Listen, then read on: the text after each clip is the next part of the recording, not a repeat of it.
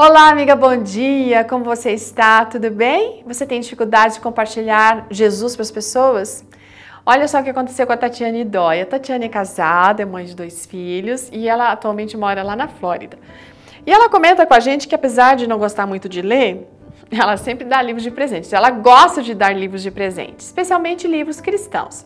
Já perdeu a conta de quantos ela doa, né? Mas teve uma vez que ficou muito marcado para ela, que ela jamais vai esquecer.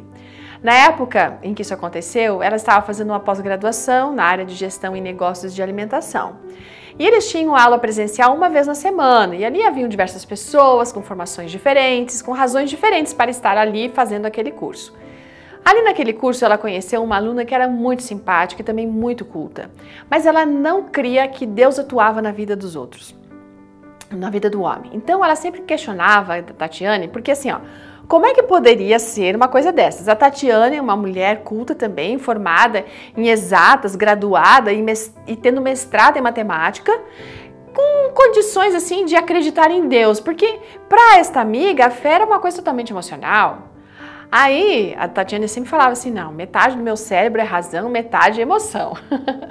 Mas na verdade, até na questão em acreditar em Deus, a Tatiane ela usava muito a razão, porque para ela Deus é o maior matemático que existe, né?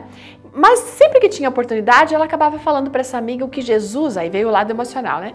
O que Jesus era para ela e como ele atuava na vida de muitas mulheres a partir deste livro de histórias aqui, né? Desse devocional para as mulheres. Como esta amiga gostava de ler, um dia ela ficou curiosa para conhecer o tal livro.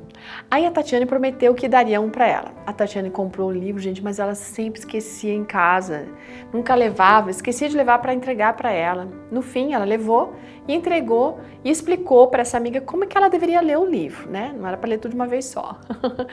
Na semana seguinte, a Tatiane teve uma surpresa, porque aquela amiga chegou, disse que em casa, pegou o livro e leu a história daquele dia.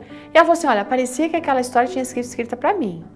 Aí no dia seguinte, ela foi ler de novo, achando que o que ela havia lido na noite anterior era apenas uma coincidência. Mas, gente, adivinha só, ela disse que quando leu a segunda história, era exatamente aquilo que ela estava vivendo, as mesmas lutas que aquela mulher teve, ela estava tendo.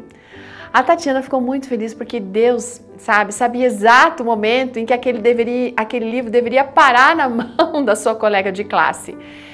Olha, pode ser que você pense que Deus não está atento aos pequenos detalhes que envolvam a sua vida, a vida das pessoas que estão ao seu redor. Mas essa experiência nos ensina que Deus é cuidadoso com os detalhes, sim, porque Ele sabe exatamente como alcançar o coração das pessoas e como Ele pode nos usar para alcançar essas pessoas.